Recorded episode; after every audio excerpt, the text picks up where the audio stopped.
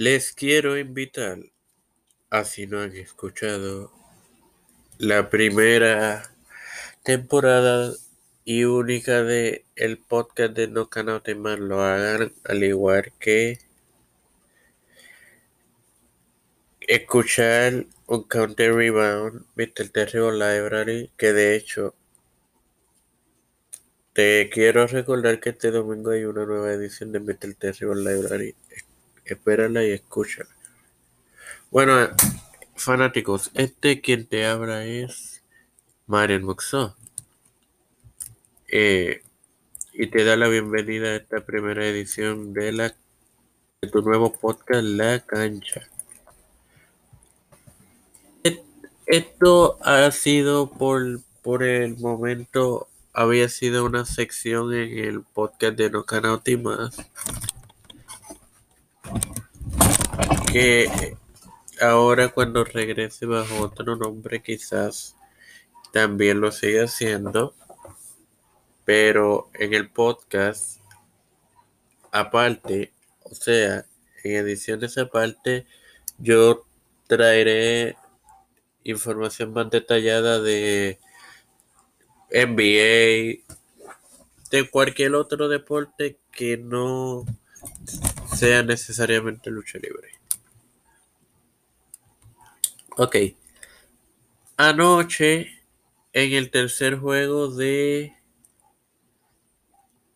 En la serie entre los Bucks y los Hawks, ganaron, ganó Milwaukee 113-102.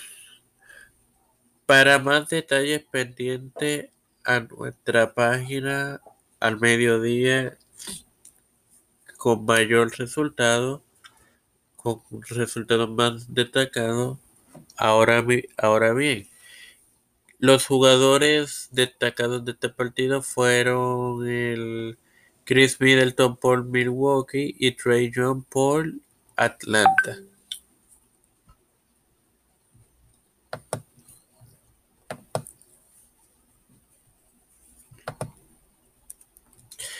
Eh, ahora bien, la vamos al platillo principal de esta edición que es el análisis del juego final de la liga puertorriqueña entre los capitalinos de San Juan y los peregrinos de Hormigueros. Ok.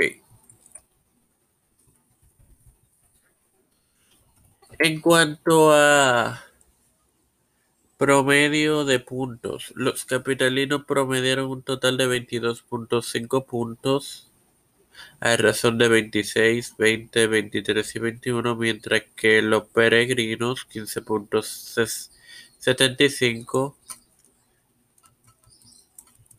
a razón de de 12, 15, 16 y 20. Una diferencia de 6.75 puntos en contra de Hormigueros. En el campo de los rebotes, Hormiguero obtuvo dos rebotes más que San Juan 49-47. En cuanto a la asistencia, los capitalinos realizaron 5 más que los peregrinos 18 a 13. En los robos, Hormiguero consiguió uno más que San Juan